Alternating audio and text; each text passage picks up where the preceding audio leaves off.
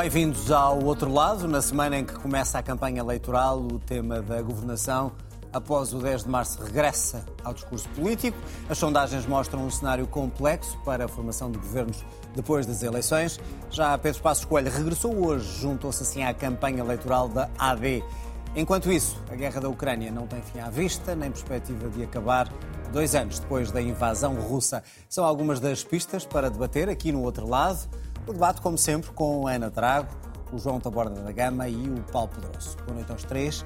Boa noite também assim, bem-vindos, já sabe, pode depois rever o programa na RTP Play e há em podcast nas plataformas habituais. Vamos começar pela campanha eleitoral, é inevitável o regresso hoje de Pedro Passos Coelho, o ex-primeiro-ministro, depois de algumas críticas indiretas à nova liderança do PSD, juntou-se à caravana de Luís Montenegro, deixou apelos ao voto na AD e, claro, críticas aos governos socialistas. É preciso abandonar este calculismo. Não há nenhum partido do Partido Socialista para a esquerda, incluindo o Partido Socialista, que a cada proposta de mudança, de reforma, não veja um lobo mau por trás ou um monstro das, eh, diabólico que vem trazer a incerteza no futuro. Nós já temos a incerteza no futuro depois de oito anos de governo socialista. O que nós queremos não é que nos agitem o medo do papão nem do lobo mau. É que ponham o Estado ao serviço da sociedade e não o contrário. É isso que nós desejamos com a nossa proposta reformista. Todas as coisas na vida têm de ter um sentido.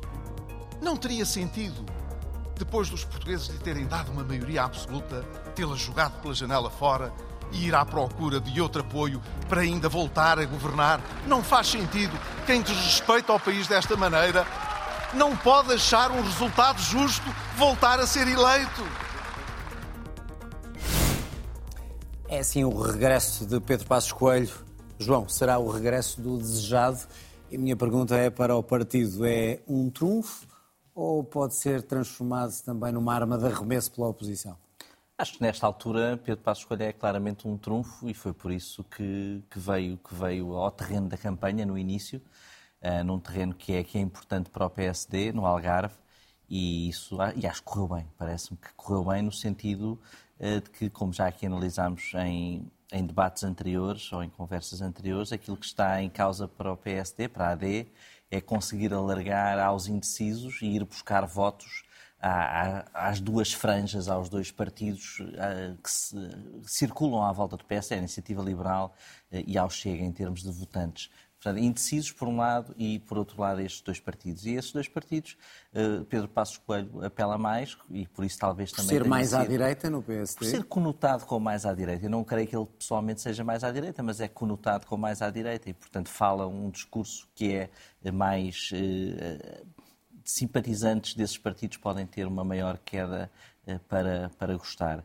E, por outro lado, para indecisos, que são indecisos por razões várias, mas que gostaram eh, de Pedro Passos Coelho, que vê nele uma figura da união da direita, que vê nele uma figura de futuro. E, portanto, para esses eh, blocos de, de eleitores que agora cumpre conquistar, não é aqueles que já estão convencidos, esses não é, não é por estar lá ou não estar Pedro Passos Coelho que deixam ou, ou, que votam, podem votar mais ou menos convictamente, mas isso é irrelevante do ponto de vista da contagem dos votos, mas eh, é isso que mostra e mostra uma união eh, também do PSD e desfaz o tabu se Pedro Passos Coelho iria aparecer ou não na campanha. Portanto, acho que isso foi, foi conseguido, fez um, fez um bom discurso, disparou uh, várias, várias farpas e, e, e pôs o, o, e centralizou, não sei se centralizou, mas trouxe para cima da mesa a, a ideia de que o, de que o PS tinha tinha uma maioria absoluta e que com ela não conseguiu fazer muita coisa em termos de governação.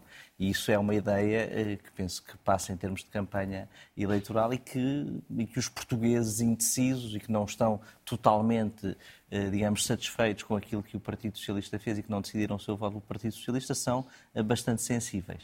E no discurso mais à direita, ou para tentar convencer algum eleitorado que possa estar mais à direita, utilizar na mesma frase Portugal necessita de imigração, mas também de segurança não é uma conjugação, não pode ser uma conjugação perigosa, estas, estes dois termos na mesma frase? É um discurso em que é, um, é uma ideia em que já vem, já vem vindo insistir, insistindo.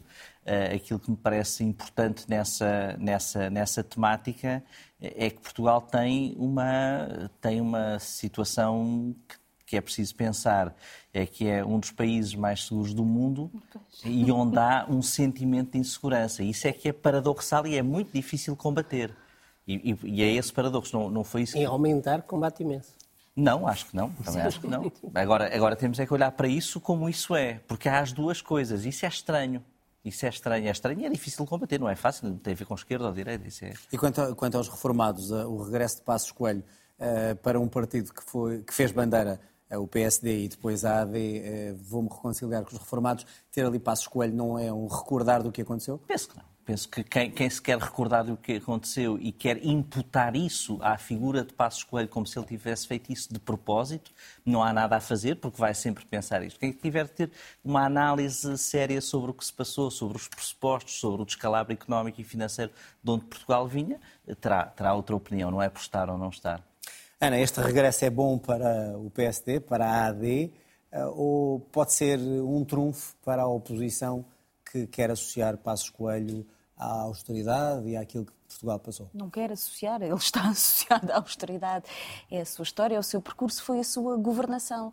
E, portanto, olhando para aquilo que é o programa do PSD hoje, Passos Coelho parece ser o contrário. Passos Coelho foi o homem que cortou as pensões, uh, os salários, que disse aos portugueses para sair da sua zona de conforto e, e, emigrar, uh, que fez provavelmente um dos maiores aumentos de impostos na história da democracia uh, portuguesa e, portanto, é a cara da austeridade.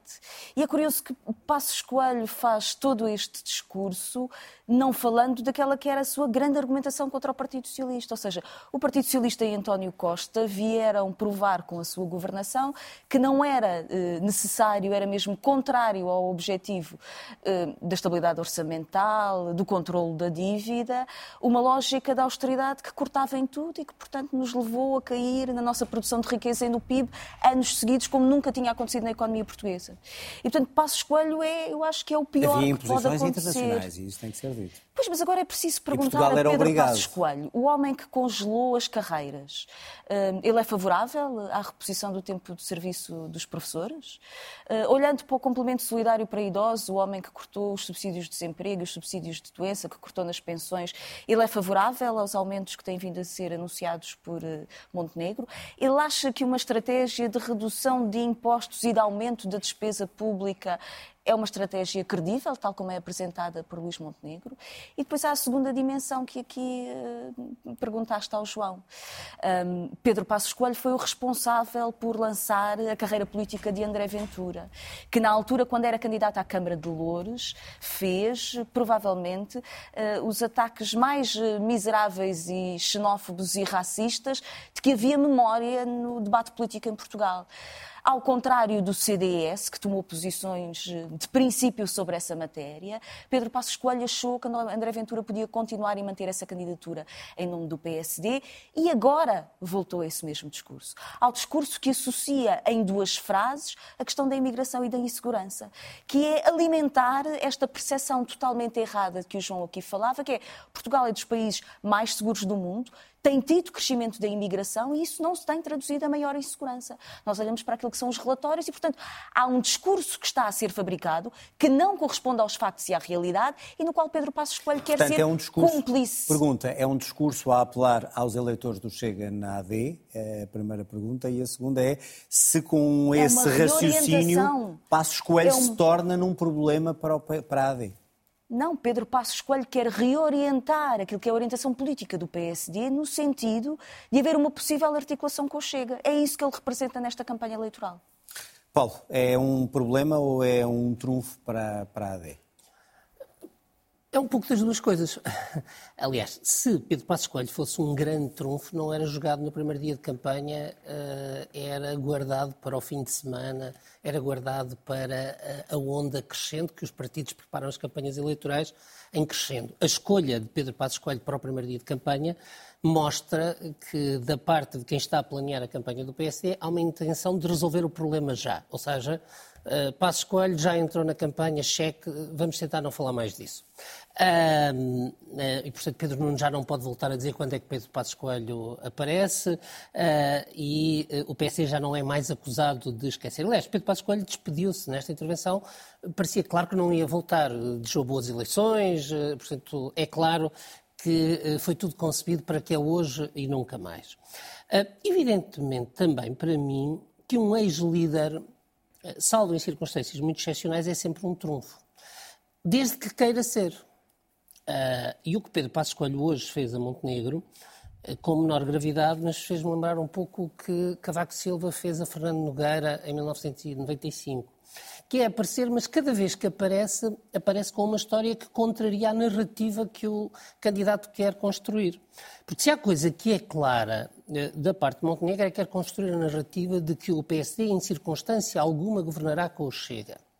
Se há frase que é equívoca no que Pedro Passos Coelho hoje disse, é aquela de dizer eu sei que o Luís, algo estou a citar de memória, eu sei que o Luís nunca deixará de fazer o que é preciso para conseguir uh, uh, chegar à maioria. Não sabemos o que é que uh... quis dizer. Há duas interpretações. Se isso era com o Chega, se era fazer tudo o que há para fazer, um caderno de encargos, para ganhar as eleições. Uma coisa é certa, se não, não fosse sabemos o que é que vai na cabeça dele. Se não fosse ainda. para gerar ruído, essa frase não tinha sido dita.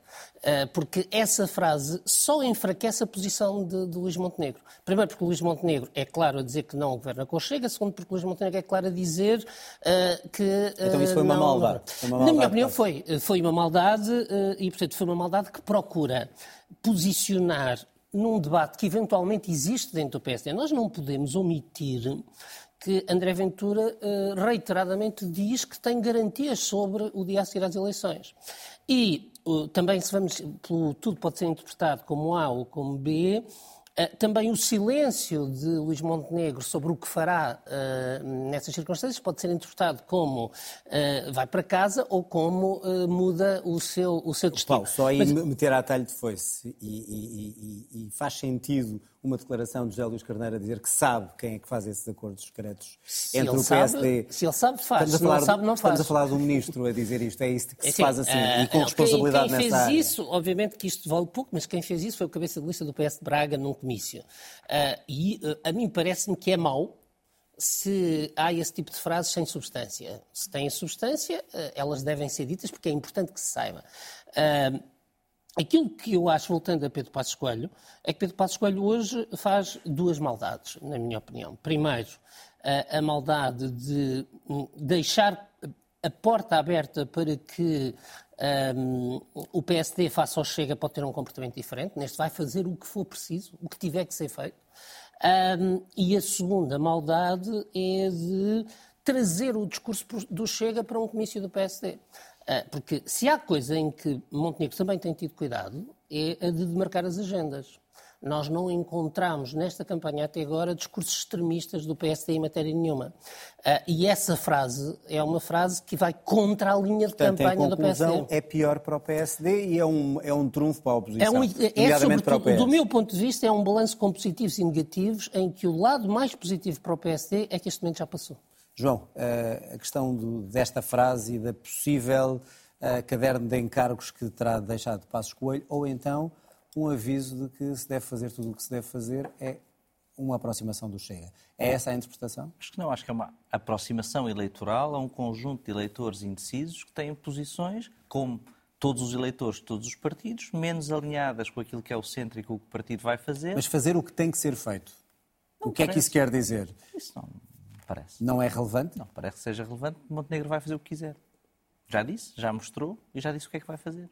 O João está muito cândido.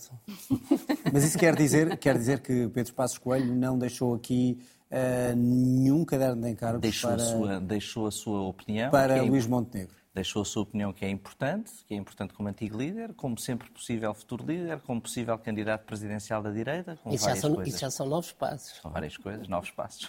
Portanto, não causou em nenhum, em nenhum momento uma, um embaraço, um problema Penso para o PSD. Muito bem. Vamos, veremos na, ao longo da, da campanha eh, e foi um adeus, então, a campanha. Sim, isso parece-me sim. Vamos avançar próxima, e olhar. É? Vamos avançar e, e, olhar para a campanha propriamente dita. O tema da governabilidade esteve sempre presente nesta campanha. Hoje regressou uma vez mais, com mais força de novo, causa do debate que juntou as várias rádios, uh, devem ou não os candidatos revelar que alianças fazem após as eleições e que governos vão ou não viabilizar se perderem as eleições.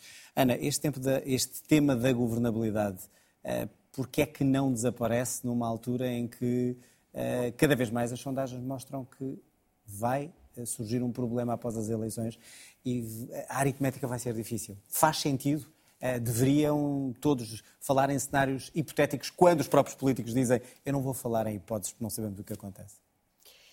Eu creio que nós temos essa percepção, ou seja, que a fragmentação do campo partidário obriga uh, a que nos, nos, dois lados do campo político, à esquerda e à direita, haja uma percepção de quais são as orientações políticas em particular dos grandes partidos, não é? Que podem eventualmente estar na situação de poder vir a articular uma, um, um acordo entre, entre uh, à esquerda ou à direita que permita sustentar uh, a governação. Um, sobre essa matéria, o PSD já foi claro sobre a sua relação com o Chega, mas ainda não foi claro uh, na situação do Partido Socialista ficar à frente com uma maioria de direita, que decisão é que vai tomar. E o problema de Luís Montenegro é que, na verdade, o PSD já no passado tomou uma decisão sobre isso. Não é? A história dos Açores é isso mesmo. O Partido Socialista ficou em primeiro lugar e o PSD não permitiu a formação de um governo minoritário e fez uma articulação com o Chega. Com esta sucessivo um, mal-estar que existe, e com as palavras de José Luís Carneiro, que criam aquela sensação de que, uh, depois das afirmações de André Ventura, de que há qualquer coisa que acontece no interior do PSD. Uh, Mas essas que nós afirmações temos... são aceitáveis para alguém que tem, neste momento, essas responsabilidades? Não, eu creio que não, eu concordo nisso com o Paulo. Quer dizer, ou, ou as pessoas têm algo substantivo para mostrar, Portanto, um ou esta ideia de que uh, há uma conspiração que nós não conhecemos bem e é uma coisa que eu acho que só uh, cria uh, opacidade, lama no debate político e acho que não deve ser uh, alimentada. Mas acho que Luís Montenegro tem a obrigação de esclarecer qual é a posição política que tem. E a ideia de que não faz cenários, não responde, não é convincente. E, portanto, ele vai alimentando esta situação de tabu um, que, que eu acho que prejudica a sua campanha e que prejudica alguma clareza por parte dos eleitores sobre qual é, na verdade, a solidez das suas convicções. Porque enquanto não estabelecer uma lógica de reciprocidade em relação àquilo que disse Pedro Nuno Santos um, em relação ao governo minoritário do PSD, alimenta-se a ideia de que, na verdade, Mas Pedro não Nuno é Santos não ou não é talvez. E não, deu um não salto mudou. Em... Não mudou. Então fomos nós que eu, pelo menos, fiquei confuso com uma posição de manhã, eu uma própria tarde fui outra... lendo, Não, eu fui lendo as notícias Pronto, okay. e, e, eu própria fiquei... Houve um momento em que não estava a perceber exatamente ah. o que é que estava a acontecer. Pedro Nuno Santos eh, disse que se o Partido Socialista ficar à frente, tem a intenção de estabelecer um governo. Mas depois retirava a opinião? Não, não foi exatamente aquilo Portanto, que foi disse. claro? Sim, acho que foi absolutamente Pronto. claro. E se a AD ficar à frente, um governo minoritário que ele não deita abaixo no primeiro momento. Acho que isso foi absolutamente claro. Portanto, foi um esclarecimento em cima de um esclarecimento, o que não ajuda, o que eu acho que no contexto da campanha eleitoral provavelmente estes discursos já deviam estar melhor rodados e estabelecidos para a mensagem ser absolutamente clara e não parecer confusa, mas não creio que tenha mudado de, de opinião. Esclareceu, voltou a esclarecer, voltou a esclarecer. Não é uma boa comunicação, mas acho que a posição se manteve. Paulo, eh, a questão da governabilidade faz sentido, não faz sentido, ou o PS encontrou aqui uma forma de, um, ehm, politicamente, utilizar um trunfo contra Montenegro que pode não poder dizer isso para mostrar uma apresentação não, faz todo o ao sentido. eleitorado do Chega? Eu acho que uh, faz todo o sentido, face à evolução do nosso sistema político, que os maiores partidos clarifiquem quais são as condições em que governam. Uh, e nós hoje temos um quadro uh, globalmente conhecido a que falta uma peça importante. Portanto, o PSD garante-nos que se não for, o AD não for o partido mais votado, não governa, e, portanto, se por hipótese absurda a AD for o segundo partido mais votado e a AD e a Iniciativa Liberal tiverem mais votos, mais deputados do que uh, as forças à esquerda, temos uma crise gerada pelo, pelo PSD. Ou o PSD, é uma pergunta que me surpreende que ainda ninguém tenha feito, porque o PSD, nesse caso, em que Luís Montenegro não governa, mas tem maioria no Parlamento, vai indicar outro Primeiro-Ministro? Uh, é uma pergunta que ainda está por resolver. Uh, mas, dir-me-ão, não é um cenário provável. Agora, no cenário provável de que a AD mais Iniciativa Liberal tem mais deputados que PS, mais PCP, mais Bloco de Esquerda, mais Livre, o Chega torna-se relevante para a direita. Um, e uh, o, que, o, o, que o PS já deixou claro é que não usará o Chega para impedir o PSD de governar. O PSD ainda não deixou claro que não usará, a esquerda, uh, não usará o Chega para impedir a esquerda de governar. Ou seja, num cenário em que a AD mais Iniciativa Liberal tenha menos deputados do que PS, mais Bloco, mais PCP, mais Livre, nós não sabemos se a AD usa o Chega para provocar uma crise política. Mas sabemos que o PS não fará, mas não sabemos se o faz. Quanto ao resto é claro. Uh, portanto, e Pedro Nuno Santos foi claro?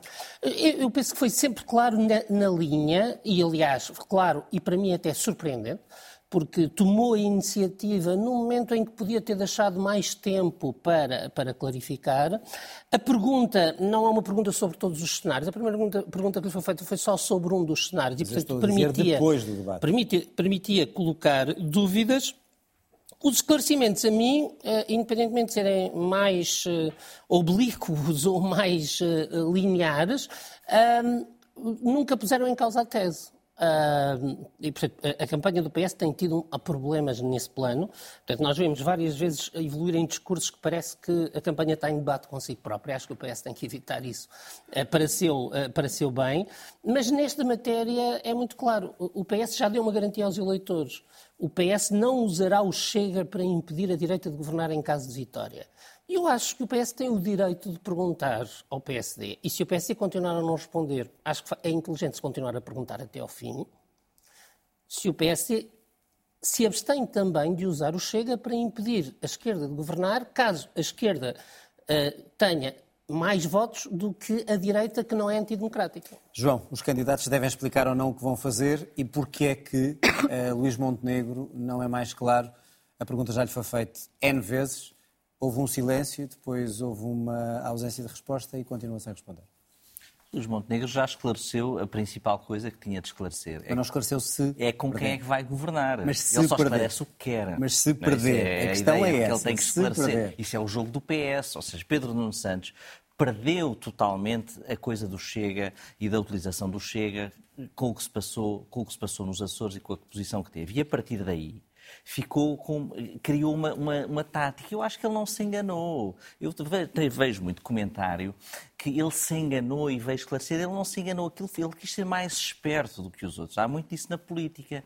E ele pensou, veio para o debate e pensou que tinha dois, um trunfo, um trunfo genial que lhe tinham vendido, que é vou desarmar o PSD porque o Montenegro, ele sabe perfeitamente que o Montenegro não lhe ia dizer aquilo. E porquê é que não, como é óbvio, porquê é que não diz? Já não cá há muito porquê tempo. É que já lá diz? vamos, já lá vamos. Vamos analisar o que é que se passou. Já não os dois cá há muito tempo e, portanto, ele ficou. E depois tirou o tapete a seguir. E isso é que correu mal. Que foi dizer, não, mas eu agora vou exigir reciprocidade porque eu fiquei espantadíssimo com o que o doutor Montenegro veio dizer para no debate, e eu só faço isto se houver reciprocidade, que é para reposicionar o discurso, e começou tudo a correr atrás disso. Mas, mas como soou tanto a truque que ele teve que vir esclarecer que a reciprocidade não era nada, é só uma coisa que ele disse, mas não era nada, era, era como a Ana disse, ele disse sempre a mesma coisa, e como o Paulo também disse, apesar de ter sido oblíquo, também sempre a mesma coisa. É assim, disse uma coisa, disse o contrário, depois voltou à primeira coisa. É isso que é oblíquo. Talvez seja isso. Mas, como é óbvio, aquilo foram tudo jogadas táticas de quem ainda não encontrou um posicionamento. Mas mesmo assim, mesmo assim, este debate só, só favorece o PS, porque está a falar de uma coisa que não vai acontecer e, e, e não vai ser necessário Porquê? discutir. Já, já sabemos não vai resultados. acontecer, porque a tendência das sondagens é essa e porque não vai acontecer. E, portanto, isso só Essa fé nas é sondagens pôr, já deu é maus pôr, resultados. Para todos os lados. Para todos, exato. A fé tem sempre fé tem- escolhos. E, e- e isso é, só, só beneficia ao PS, que, que está atrás das sondagens, que não quer discutir o legado dos últimos anos e está-se a discutir um cenário probabilisticamente inferior aos outros que não interessa a ninguém. O, PS, o PSD Então, o tinha de responder está a uma questão. vítima de uma Tinha de- ingenuidade. se nós estivéssemos não aqui a dizer Montenegro ainda não, não esclareceu se coligou, se vai coligar para fazer governo com o Chega ou não, eu estava numa posição muito difícil aqui, não sabia o que é que havia a dizer. Agora, neste caso, esse cenário ele não tem que esclarecer isso. Porquê é ver que o ele não diz quando os outros candidatos dizem? A pergunta foi feita. Porque ele não quer Por dizer, mim e por vários eu- outros eu colegas que ele meus, não- por porque ele- todos. porque o único que não respondeu foi ele. Porque, porque eu acho que ele não, não terá uma ideia clara sobre o que é que vai fazer. Não terá uma ideia clara sobre o que é que vai fazer, provavelmente não estará lá se tiver que tomar essa decisão ah. e só está a pensar, ele já disse isso, isso ele já disse isso, já, já deixou isso sair e, e, estar, e, por outro lado, só põe a ideia, de, de, o cenário da vitória, que é aquilo que se, vai, que se vai verificar. E o que ele está a pensar é se eu vou ter votos com a iniciativa liberal ou não, e o que é que, o que, é que a iniciativa liberal me vai exigir para eu formar governo. É a única coisa em que ele pensa. E isso talvez fosse uma pergunta que não interessa tanto, claro, a Pedro Nuno Santos e à esquerda, que é saber é. Mas esta pergunta são... também não lhe interessa interessa. Ao essa, PSD-AD por causa do Chega? Essa, eu acho que não. Acho que essa pergunta é irrelevante porque isso é para Não é irrelevante. É Foi para... feita por não, vários mas jornalistas. Porquê é que eu acho que é irrelevante? Se fosse irrelevante, estava respondida. Mas ela é irrelevante, irrelevante, estava respondida. Ela é irrelevante na medida que a sua consequência é uma repetição de eleições, não é o Chega ir para o governo. Aquilo que é mais importante perceber é quais são os pontos de confluência e o que é que o PSD aceita numa possível coligação é com a iniciativa liberal. perante uma instabilidade claro. política. Exatamente. Não, vamos ter eleições, mas isso, isso é, parece-me Acho que é essa resposta decorre é do sistema Parece-me que é isso que vai acontecer se isso acontecer. E ele, como não quer dar esta resposta para não, para não ser já culpado de, umas ele, de umas eleições, porque ele não vai colocar em cima da mesa que se vão realizar. Se a análise do João for análise maioritária no PSD, eh, anuncia-se, se for, não sei se é, porque o Rui Rocha já esclareceu. A Iniciativa Liberal já disse. A Iniciativa Liberal já disse que vota uma moção de rejeição a, a, um, a um governo de esquerda. E, portanto, estamos à distância de saber o que é que, caso haja uma maioria de esquerda que dependa do voto do bloco, com o che... do bloco de direita com o Chega, nós já sabemos que a iniciativa liberal não se afasta, portanto, rejeita o governo. E o João acha que é natural que uh, Montenegro vai para casa, mas, portanto, já, já todos podemos antecipar que nesse cenário o, PSP, o PSD derruba o governo. Eu acho que os portugueses não, não estão a racionar nesse cenário. Exatamente. Eu não sei se derrubou, não. Os portugueses estão a, a, a racionar em, em, que cenário? Eu digo isto porque uh, cada vez mais olhamos para o que estamos aqui a falar e para, as sondagens, e valem o que vale, mas até prova em contrário, são elementos científicos. de família. Os portugueses estão a certo, mas a questão é de família com o governo ganhar o receio não, não é? da instabilidade depois. Ou seja, até que ponto é que isso vai condicionar a forma como os portugueses vão votar? Uh, a quantidade de, não só de indecisos, como os que vão votar em determinados partidos, é por causa do medo da instabilidade política que também está a ser utilizado como um fantasma. Vem a instabilidade e o apelo ao voto útil. É essa a é- solução que deve ser feita? O medo da instabilidade política é algo que foi lançado pelos grandes partidos na política portuguesa há umas décadas. Aliás, o seu grande autor é o professor Cavaco Silva. Portanto, uh, e, mas Cavaco Silva, António Guterres, uh, uh, Marcelo Rebelo de Sousa, toda a gente, José Sócrates, António Costa, tem criado a ideia de que a instabilidade é em si má. Se me perguntar a minha opinião, eu, para ser muito franco, acho que a instabilidade às vezes pode ser boa. Ou seja, as democracias têm períodos instáveis e períodos estáveis. Mas um, o que os, os atores políticos, neste caso o PS, está de facto convencido, e o PSD também, creio, é que quem for acusado pelos portugueses de gerar instabilidade tem perdas eleitorais. E aí eu estou de acordo com o João. O PSD tem a percepção de que uh, quanto mais se falar nisto, mais é, é, é, associado a um risco de instabilidade. O que eu acho que o PSD está a fazer mal é que, uh, ao, ao, não responder, transforma isto em tema da campanha.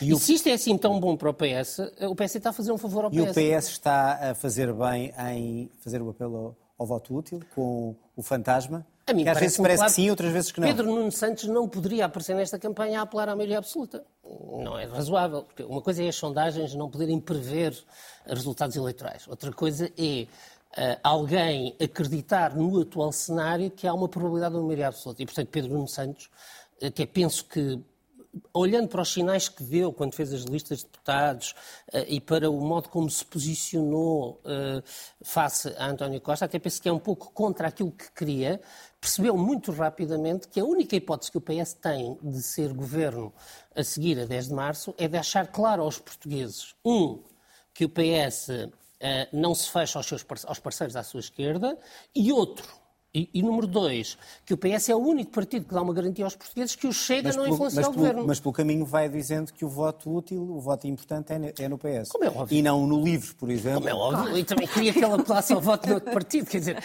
aliás... Não, não estou a dizer que apelasse, matéria... mas, mas, pode não utilizar o voto útil e dizer que é útil ter vários parceiros à esquerda. Mas eu acho que em vez Pedro... de... Acabou de perder uma maioria absoluta. Mas aí eu acho que o Pedro Nuno Santos foi muito claro uh, e bem nessa matéria, portanto, que é o de que se o PS entendesse que devia haver um voto uh, único à esquerda, tinha feito um entendimento pré-eleitoral. E, portanto, o que é normal quando não há entendimentos pré-eleitorais, parafraseando Jerónimo de Sousa, é que cada um pegue na sua bicicleta. E, portanto, todos os partidos à esquerda, todos nós sabemos o que é que cada um deles defende. E claramente o PS quer governar e quer o apoio dos outros partidos, e os outros partidos à esquerda, todos eles à sua maneira, dizem que querem influenciar esta e aquela política. O PCP é muito claro quanto a quer influenciar a política, a política laboral, o Bloco de Esquerda é muito claro quanto a quer influenciar a política, em particular de saúde e de uh, habitação. Uh, o, o, o, LIVRE tem tido uma, uma agenda mais, mais genérica, mas estamos numa situação muito clara que é todos os portugueses que votarem à esquerda sabem que os partidos estão numa plataforma que visa o seu entendimento. Não há papão, para usar esta, esta expressão. Agora, quem vota PSD, voto útil ou não, neste momento tem uma garantia de Luís Montenegro, de que com ele, e sublinho com ele, com ele o Chega não vai para a área do governo, mas não tem uma garantia do PSD, que sem Montenegro no dia a seguir às então, eleições, então, o PSD mas quem, se abre. Mas, atenção, o PSD não podia falar por si só por cima do Montenegro. A dizer, se este senhor se for embora, não, vamos, vamos, não, não, não fazemos é, acordo com o Chega. Mas, para, quem é o líder do, do PSD é Montenegro, Montenegro, só ele pode falar pelo a sua saída, essa é que é a questão. O que há aqui. Eh, Mas ninguém pode vista... falar onde eu quero chegar. É ninguém não, não, no PSD claro, pode falar pelo claro Montenegro. Claro ninguém pode falar e depois das eleições tudo pode mudar de todo lado. Mas há aqui uh, expectativas que é razoável pedir aos políticos. E, portanto, no dia em que Luís Montenegro disse se eu ficar em segundo não governo, eu já, já aqui coloquei um cenário que é, e se o PSD fica em segundo e, o, e a AD, se a AD fica em segundo e a AD Iniciativa Liberal tem mais deputados que a esquerda, ele vai-se embora? Ele vai dizer que perdeu as eleições? Eu, eu acho que Montenegro está obcecado com o voto útil. E, portanto, está obcecado e o PS não está? Não parece, eu penso que o, o, PS Foi está assustado. Primeiro o PS a fazer o apelo nos, nos debates ao voto útil. Eu acho que o PS está assustado com a ideia de perder as eleições.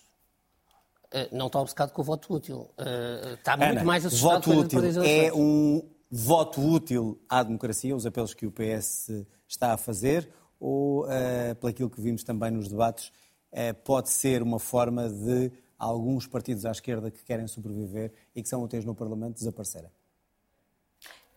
Toda a gente está a batalhar pelo voto útil não e, como é se costuma dizer, dizer, o voto é seja, útil para quem o recebe. A questão não é essa. Nós sabemos, podemos estar a fazer aqui uma brincadeira de semântica. Estamos a falar dos dois maiores partidos, a, a fazerem um apelo Óbvio, ao voto útil. estão a tentar fazer uma, uma polarização de voto útil, claro, obviamente. Isso, obviamente. Claro. E todos os outros partidos estão a tentar contrariar essa dinâmica de voto útil nos principais partidos de cada um dos blocos. Isso é, parece-me absolutamente óbvio. O que me parece é que a estratégia de Montenegro é uma vocês tentativa... não querem falar da esquerda. Não, vão não, logo falo... falar de não, Montenegro. Eu, eu faço a pergunta no PS e vocês vão para não, Eu acho que o Partido Socialista e acho que Pedro Nuno Santos foi até extraordinariamente delicado com os vários partidos à esquerda. Ou seja, apelando ao voto livre, útil, dizendo. O livre, aqui, foi a primeira coisa não, que ele disse. Foi há aqui isso. um conjunto de propostas, mas a possibilidade de eventualmente elas serem uh, tornadas possíveis uh, depende do resultado do Partido Socialista, e portanto é, é, dizer aquilo que na verdade todos nós vamos percebendo, mas mesmo no, no, no tom que foi utilizado nos debates, mesmo quando havia críticas dos partidos à governação do Partido Socialista, eu acho que Pedro Nuno Santos foi extremamente cauteloso e eu diria até mesmo delicado com a, com a oposição à esquerda. O que me parece no PST é que Luís Montenegro não está disponível para desiludir uh, nenhum tipo de eleitorado e, portanto, não quer dar uh, a justificação de que não, não irá sustentar um governo minoritário irá deitá-lo abaixo assim que for possível do Partido Socialista, o que significa dar uma lógica de instabilidade, ou seja, que o PSD está disponível para ficarmos numa situação em que, na verdade, não temos governo durante não sei quantos meses e vamos novamente a eleições. Como também não quer dizer e não quer dar esse argumento ao Chega de que, na verdade, o PSD vai sustentar uma governação do Partido Socialista como governo minoritário. E, portanto, Luís Montenegro tenta não responder e não desiludir ninguém o que me parece insustentável no contexto daquilo que foi, o que foi, do que foi afirmado pelo Pedro Nuno Santos. Ou seja, quando Pedro Nuno Santos faz o cenário e diz aquilo que, que tenciona fazer... Portanto, já não estamos Mas a é a governabilidade, é, é, o debate sobre o que é que é atraente para os eleitorados para o voto ser útil. É a questão da estabilidade, é a questão de dar numa possível articulação quase de bloco central, que no fundo sustenta o governo do Partido Socialista. Eu creio que Luís Montenegro, nos seus debates sobre estratégia, achou que não queria perder em nenhum dos campos. Mas eu creio que é impossível manter essa estratégia. Porque eh, eu acho que na cabeça dos portugueses que querem médico de família, como dizia aqui o João, tem que haver uma lógica de quem é que vai governar, quais são as condições de governabilidade e, na verdade, a lógica da reciprocidade faz sentido, creio eu, na maior parte da cabeça, da cabeça e dos eu acho que o PCP dá mais garantias de haver médico de família que a Iniciativa Liberal. Eu agora, como estou habituado aos debates, o João está em déficit, o João está em déficit de tempo. João, é, o que disse aqui o Paulo, o PS... Mas digo coisas de jeito. Pronto, o PS estará uh, uh, em pânico de perder as eleições e, por isso, Uh, o apelo ao voto útil da esquerda. Assustado, assustado. assustado. dizer, Corrijo, assustado. assustado. Acho, que, acho que o PS tem, o PS tem, um, um, tem um trauma. Há pouco estava a pensar nisso quando o Paulo estava a falar de estabilidade e de instabilidade. A maior instabilidade governativa que o PS teve foi quando teve maioria absoluta, não foi no tempo da geringonça. Instabilidade no sentido de entradas e saídas, falta de rumo, contradições, desmentidos. Isso aconteceu quando teve maioria absoluta. Aliás, uma maioria absoluta que as sondagens não previram. Uh, e isso, e, e portanto, uh, o PS vem de um início de um trauma que é não, não saber o que fazer com uma maioria absoluta.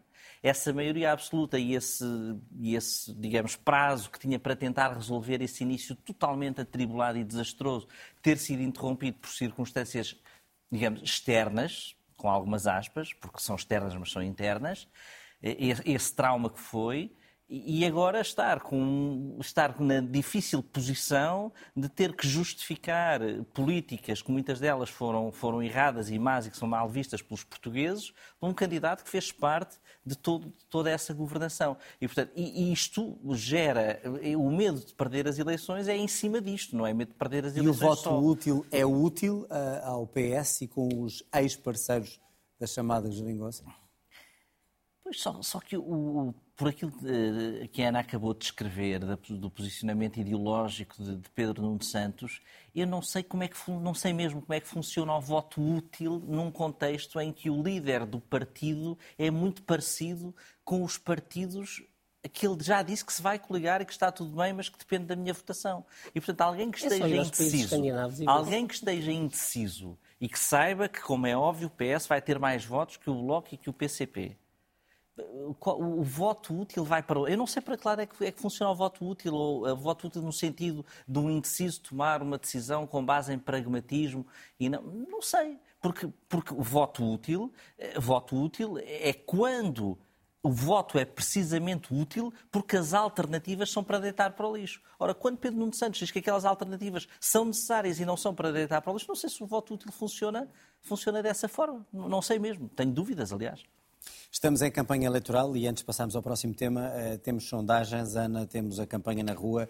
A campanha eleitoral, como está a ser feita e como tem sido sempre feita, é na arruada, é no contacto da população daquela maneira que ainda se consegue convencer um indeciso ou não? Não, isso tem a ver com a dinâmica de, dos partidos poderem, pelo menos, encenar a ideia de que estão a ter um momento de crescendo e de entusiasmo do país e todos vão tentar fazer essa encenação. É o que... E hoje, grande parte das campanhas são muitíssimo direcionadas para a comunicação social e, portanto, para esses, para esses momentos fortes. Quer dizer, eu acho que, na verdade, mesmo quando nós nos queixamos, e eu aqui chamei-lhe os speed dating de debates, porque eram debates muito, muito curtos de todos com todos, na verdade foi talvez um momento de maior esclarecimento eh, programático, não é? O um momento em que nós, de forma mais clara, fomos percebendo quais eram as diferenças entre os programas dos partidos e quais eram as propostas que eram eh, apresentadas, a não ser que tenhamos eh, a generosidade e a paciência que tu tiveste de ler de forma detalhada os, os vários programas. Às vezes há momentos em que algumas reportagens algumas, permitem ter essa leitura sobre os programas problemas. Há uma coisa que eu confesso que tenho alguma pena, que é o programa económico um, do PSD foi apresentado num momento em que rapidamente caiu da agenda política. E eu acho que, mesmo nos debates que houve nas televisões, um, não houve um esclarecimento sobre uma agenda que me parece. Mas vamos olhar para a frente. A questão é para que é que serve esta campanha eleitoral pois... e atendendo ao resultado que as sondagens estão a mostrar seja qual for o valor. Mas é que é essa a questão fundamental, ou seja, qual é o programa fundamental que os partidos estão a apresentar para a frente? E, na verdade, na direita está a ser apresentada esta ideia de que temos aqui uma varinha mágica, que se deixem impostos e a descida de impostos permite um crescimento absolutamente espetacular uh, da economia portuguesa e isso vai permitir rechear os cofres do Estado para responder a um conjunto de despesa social que é necessária na saúde, na educação, no reforço das prestações sociais, nomeadamente dos idosos e, eh, ao mesmo tempo, permite às pessoas ganhar melhor e ter mais rendimento disponível. E este cenário, que parece absolutamente idílico e milagroso, é mesmo milagroso. E a resposta do PS a esses problemas é mais convincente? Ou a do Bloco? Ou a do PCP? Ou da, do LIVRE? Eu creio que, do ponto de vista daquilo que é Não podemos centrar só em dois partidos. Não, não. Da sustentação macroeconómica, eu acho que é mais uh, credível no sentido em que diz vamos buscar receitas de impostos aqui, vamos gastá-las ali. E a do Bloco também, quando fala em é nacionalizações, é absolutamente... uh, voltar a, priva... a, a, tornar público empresas que são Mas privadas. Esse debate é engraçado, porque o debate da verdade... Não, mas pergunto eu. Não, se da é- direita, se nos é últimos bom... 30 anos em Portugal é que disseram Estou a perguntar que... do Bloco. Não, mas é isso que eu estou... Eu estou... Disseram-nos que nós somos um país de baixos salários, andamos a discutir isto há 40 anos. E o, resulta... e o que é que se devia fazer? Bom, devia-se retirar o Estado da economia, começaram-se a fazer as privatizações. Bom, devia-se desregular o mercado laboral e hoje temos, nas gerações mais jovens, uma das gerações que têm mais contratos precários, mesmo comparando com uh, Espanha uh, e Itália. Uh, e, e, devíamos fazer qualquer coisa como criar infraestruturas no país e a qualificar é, a mão de obra. A proposta do Bloco nesta campanha? É isso que eu te estou a dizer. A receita que a direita foi apresentando ao longo dos anos, privatizações, desregulação do mercado de trabalho, liberalização de vários mercados, e dizer ao Estado construa infraestruturas, qualifiquem a mão de obra, o Estado fez a sua parte. O Estado, de facto, construiu infraestruturas, de facto, qualificou a mão de obra, e nós continuamos num país de baixos salários. E, portanto, quando a direita diz, depois das privatizações, depois da desregulação do mercado de trabalho, agora a varinha mágica não é nada disto, porque isto já foi feito. agora é, é, privatizamos a Caixa e isto vai ser absolutamente Ana, as propostas do Bloco são agora ou não eficazes quando falta em, privatização, em voltar a, a, oh, a, tornar tudo mais público, aquilo que foi privatizado? O que é extraordinário, que é o grande crescimento das economias... Não vai responder não, se não, a proposta não, é boa vou, ou não. Vou responder. Eu tenho que passar ao Paulo na produtividade, nos salários, na melhoria das condições de vida das pessoas, foi quando na Europa havia setores nacionalizados. Era a proposta do Bloco. Em Inglaterra, em França, na Alemanha, nos países escandinavos, era quando o Estado tinha uma leitura sobre a economia e fazia uma Ana, direção. E em Portugal a proposta Portanto, quando hoje nós discutimos nacionalizações, é preciso ter alguma memória histórica para perceber quando funcionou e quando é que não funcionou. Em Portugal funcionou. Pronto, e com funcionou. isso não me respondes se a proposta do Bloco Sacarneiro, está certa ou não, Ana. Com uma maioria Ana. absoluta da AD, foi gestor, Ana, foi gestor. E a proposta do Bloco setores... sobre as nacionalizações, voltar a nacionalizar algumas empresas, é a proposta correta em termos de economia por comparação à da direita? Eu acho que nós precisamos de ter alguma capacidade de coordenação de setores que são absolutamente determinantes. Energia, telecomunicações... E, portanto, voltar a, a colocar na esfera pública. Pois, comprar todas essas empresas? Não, não é comprar todas. Não, comprar, o setor é não. Ah, é nacionalizar, não, não, não, comprar, não é. É de mercado. O, o Bloco, por Vou exemplo, ter... não é a favor da nacionalização da banca toda, Vou... nem nada dessas coisas. Só alguma, é só de alguma. setores que são considerados estratégicos para um modelo bem. de desenvolvimento económico. Paulo, a campanha eleitoral, atendendo às sondagens, a mensagem que está na rua dos vários partidos Uh, se vai ou não chegar aos indecisos, que é aquela fatia que assusta olhar para ali e perceber que aquelas pessoas não sabem quem vão votar ou não vão votar. Ou não dizem o que sabem. Uh, essas coisas a gente nunca pode partir do princípio que as pessoas estão exatamente a pensar o que dizem. Uh, muitas vezes dizem exatamente para nos fazerem mais, mais perguntas. mas eu acho que a campanha eleitoral, para quem não está em campanha, como é o meu caso, serve essencialmente para perceber o que é que os partidos escolhem como linhas que acham que os vão reforçar. E se calhar nem podem Mas não ser os na rua, esse tipo Resulta de, através da televisão. De campanha. Para, para dar um exemplo. Mariana Mortágua hoje faz uma intervenção numa manifestação de call centers que o PSD não podia fazer. Ou seja, a escolha do contexto em que o orador vai intervir tem uma mensagem que, quando aparece na televisão, se repercute em todas as pessoas que se identificam com aquela situação. Portanto, é mais provável que o Montenegro apareça ao pé de empresários do que de comissões de trabalhadores. É mais provável que o PCP apareça ao pé de sindicatos do que de confederações patronais. Isto são sinais que vão sendo dados uh, ao eleitorado. Por exemplo, o PCP está a montar uma estrutura que assenta muito em pôr esta campanha a dizer esta é uma campanha para que o partido sobreviva.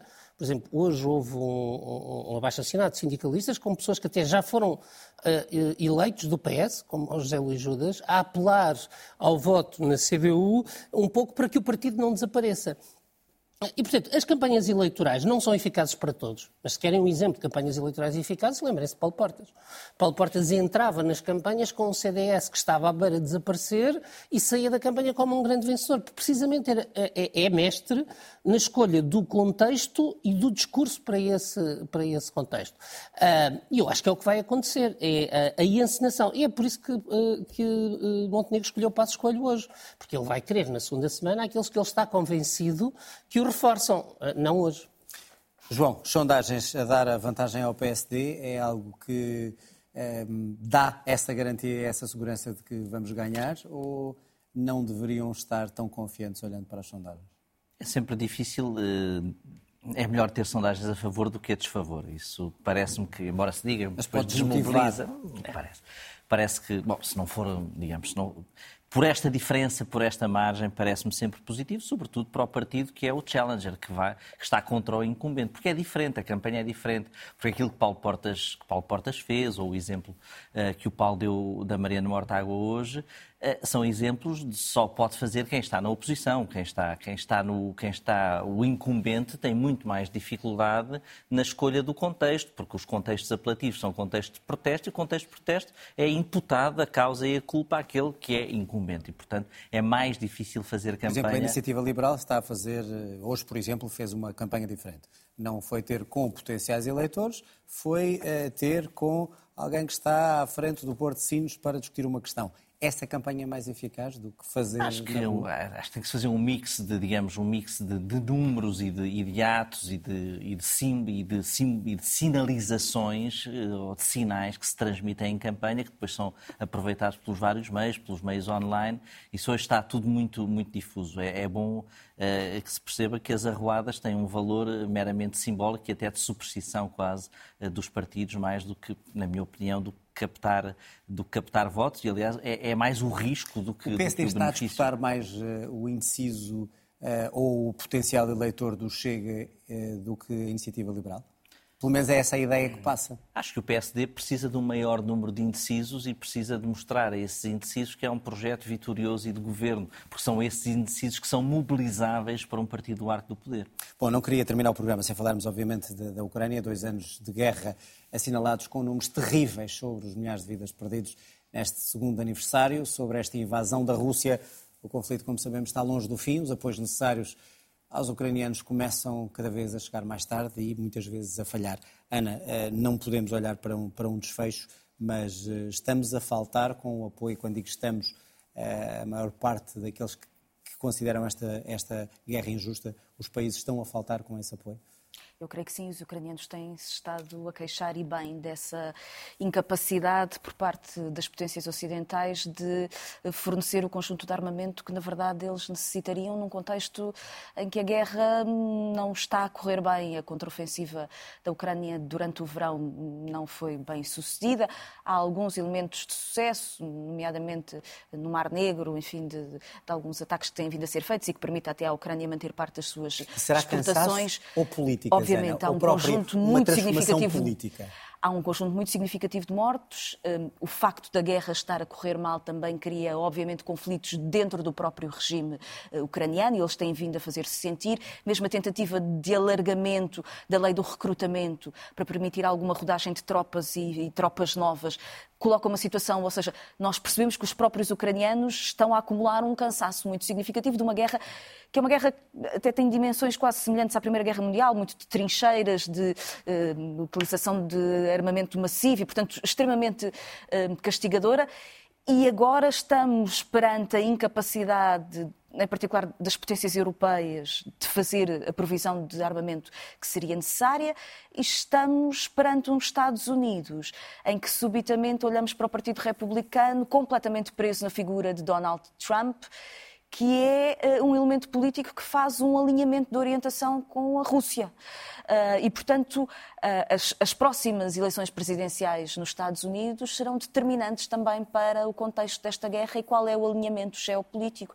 Esta coisa de Donald Trump fazer o elogio de Putin, maltratar a Europa, dizer que a hegemonia americana se deve virar para o confronto com a China e deve fazer uma articulação política com países como, como a Rússia, é algo que muda completamente a relação de forças e, portanto, a Ucrânia, no meio destas transformações, na verdade, está, está, está a sofrer muito.